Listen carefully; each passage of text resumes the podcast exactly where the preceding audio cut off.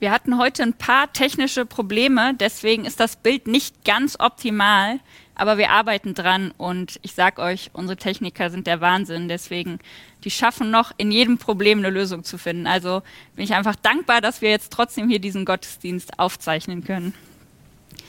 Wisst ihr, meine Stimmung im Moment ist so ein bisschen wie die Strecke, die ich mit dem Fahrrad hierhin zum Tick fahre, von Viersen aus. Und zwar geht die ganze Strecke so minimal bergauf. Und die gesamte Zeit fühlt sich einfach anstrengend an. Nicht so richtig anstrengend, dass ich platt bin, aber doch, dass es nicht einfach Spaß macht, auf diesem Fahrrad zu sitzen, wie zum Beispiel dann auf der Rückfahrt.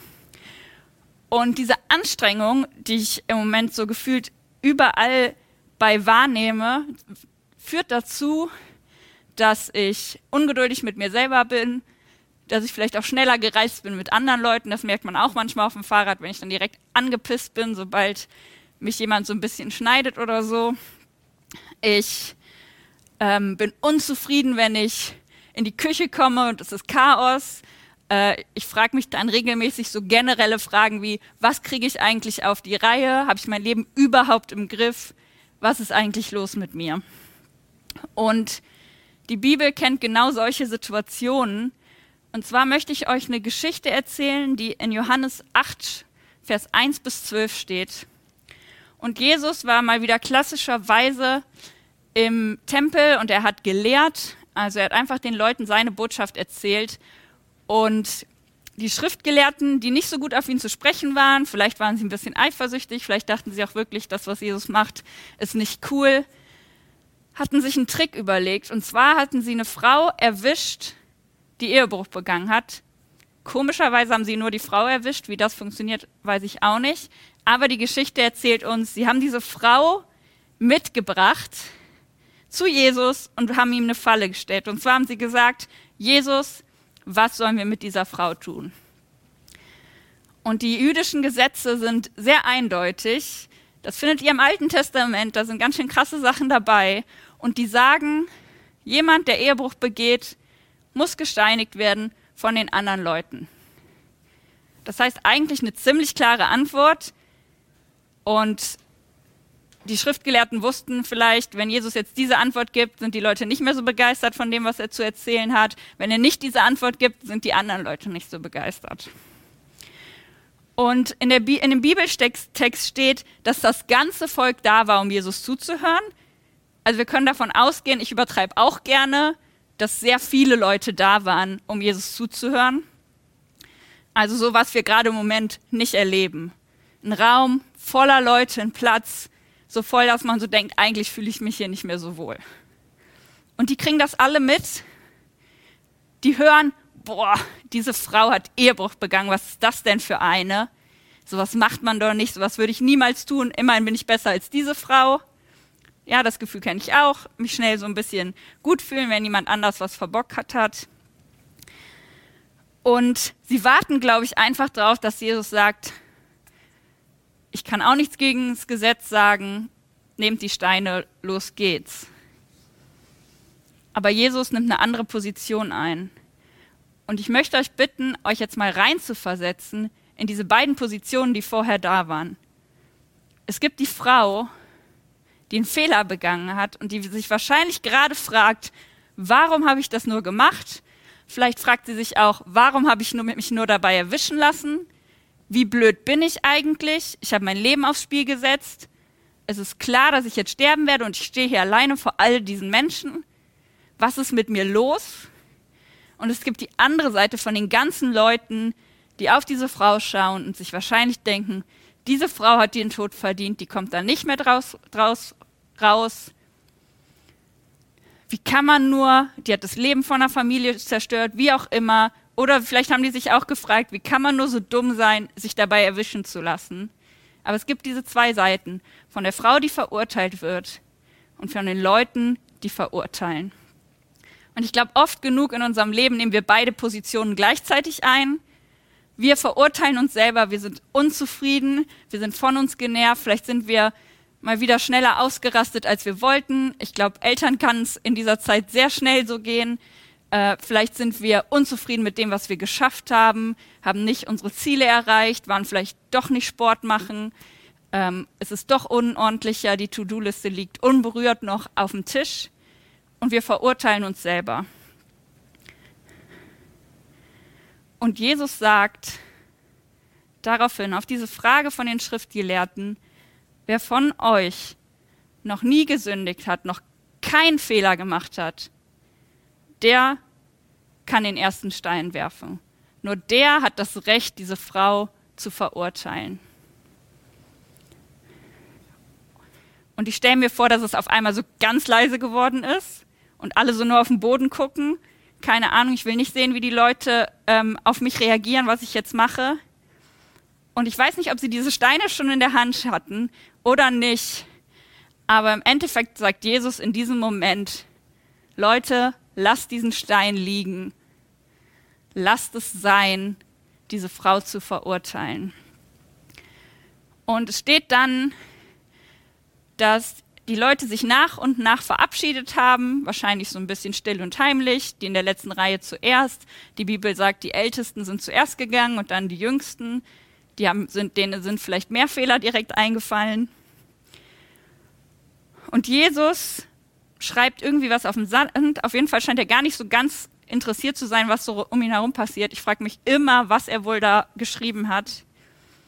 Aber er ist nicht so ganz bei der Sache, weil kurz später fragt er, hä, wo sind sie? Hat keiner dich verurteilt?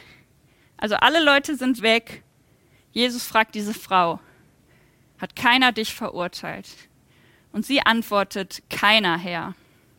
Und dann kommt das, was an diesem Text einfach so genial ist. Und Jesus, der Einzige, der vielleicht einen Stein hätte werfen können, sagt, auch ich verurteile dich nicht.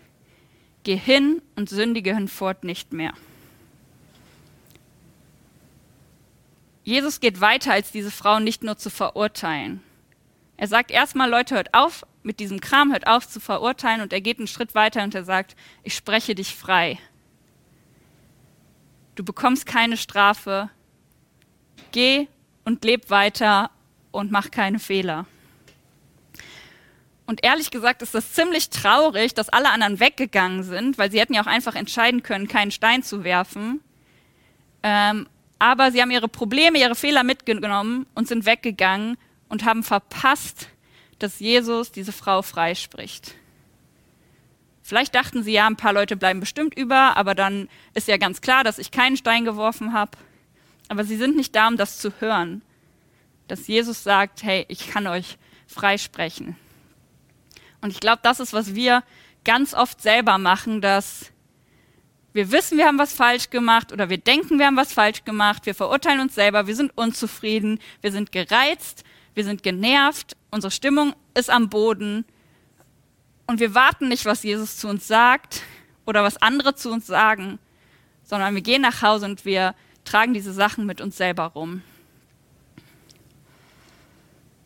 Und ich habe gemerkt, dass das nicht immer funktioniert. Zum einen ist es unglaublich wichtig, dass wir uns von Jesus freisprechen lassen, aber oft hilft es auch schon, wenn jemand anders uns sagt, hey, es ist alles in Ordnung, ich verurteile dich nicht, chill mal, entspann dich, ich lass diesen Stein liegen, du brauchst keine Angst haben, dass ich jetzt irgendwie sage, was du machst, ist falsch, sondern es ist völlig okay. Bei mir war der Jahreswechsel so eine Zeit, wo ich echt diesmal genervt war. Normal macht mir Silvester gar nichts. Ich nehme mir auch selten irgendwie Vorsätze vor. Aber dieses Jahr war das gleichzeitig so eine Zeit, wo klar war, hey, du arbeitest jetzt schon fast ein Jahr daran, eine Gemeinde in Viersen zu gründen und es ist noch nicht viel Sichtbares passiert. Und ich habe so gedacht, was mache ich hier eigentlich? Ähm, hätte ich irgendwas anders machen können? Hätte ich irgendwas besser machen können? Und ich war einfach enttäuscht von mir selber, weil ich erwartet hätte, an einem ganz anderen Punkt schon zu sein. Und natürlich war mir irgendwie klar, dass nicht alles in meiner Hand lag, dass Corona stattgefunden hat und Treffen schwierig waren. Aber ich habe mich immer weiter reingeredet in dieses Loch und das mit mir selber irgendwie ähm, versucht auszumachen und das klappt meistens nicht. Und dann hatte ich ein Gespräch über Zoom mit meinem Chef, mit dem, der mich eingestellt hat, der für alle Gründung verantwortlich ist und der quasi dafür sorgen muss, dass das klappt. Und er hat zu mir gesagt, hey Lydia, entspann dich, mach dir keinen Stress, das ist okay. Und wir versuchen jetzt einfach das Beste draus zu machen, ähm, mit den Bedingungen, die wir haben und mach einfach weiter, was du bisher gemacht hast. Und das hat mich total entspannt und mich beruhigt und mir geholfen und mir Motivation zu geben, mich nicht nur damit zu beschäftigen, wie schlecht ich bin, sondern zu sagen, hey, ich überlege mir jetzt was, wie wir vorwärts kommen können und was wir machen können. Es hilft, freigesprochen zu werden. Wir brauchen das. Und es hilft auch mal zu hören, dass jemand anders sagt, hey, mir geht's genauso. Ich darf auch keinen Stein nehmen, weil ich habe auch Fehler gemacht. Ich darf auch keinen Stein nehmen, weil ich bin auch oft mit mir unzufrieden und ich verurteile dich nicht dafür, weil mir geht's genauso. Und in jedem Jahr oder vor jedem Jahr wird von einer Gesellschaft ein Vers ausgesucht, der so für das gesamte Jahr steht. Und ich finde das krass, sowas zu entscheiden. Aber dieses Jahr ist der Vers eine Aussage von Jesus, die er in einer seiner Predigten getroffen hat. Und ich finde, dieser Vers und auch die beiden Verse, die noch danach kommen, drücken eigentlich alles aus, was ich in dieser Predigt sagen möchte. Und ich lese sie euch vor. Und ihr dürft alles gerne vergessen, was ich heute erzählt habe, wenn ihr euch diese Sätze merkt.